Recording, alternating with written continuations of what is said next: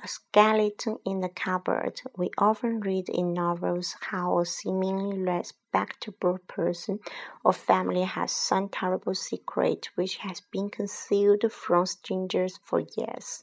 The English language possesses a vivid scene to describe this sort of situation. The terrible secret is called a skeleton in the cupboard. At some dramatic moment in the story, the terrible secret becomes known and a reputation is ruined. The reader's hair stands on end when he reads in the final pages of the novel that the heroine, a dear old lady who had always been so kind to everybody, had in her youth poisoned every one of her five husbands. It is all very well for such things to occur in fiction.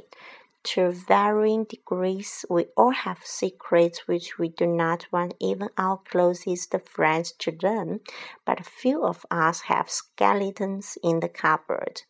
The only person I know who has a skeleton in the cupboard is George Carlton, and he is very proud of this fact.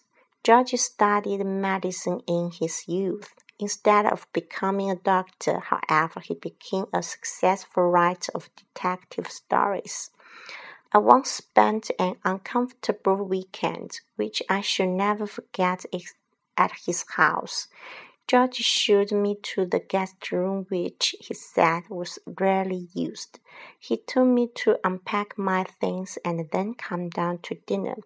After I had stacked my shirts and underclothes into empty drawers, I decided to hang one of the two suits I had brought with me in the cupboard. I opened the cupboard door and then stood in front of it petrified. A skeleton was dangling before my eyes. The sudden movement of the door made it sway slightly, and it gave me the impression that it was about to leap out at me. Dropping my suit, I dashed downstairs to tell George. This was worse than a terrible secret. This was a real skeleton. But George was unsympathetic. Oh, that, he said with a smile as if he were talking about an old friend. That's Sebastian. You forget that? I was a medical student once upon a time.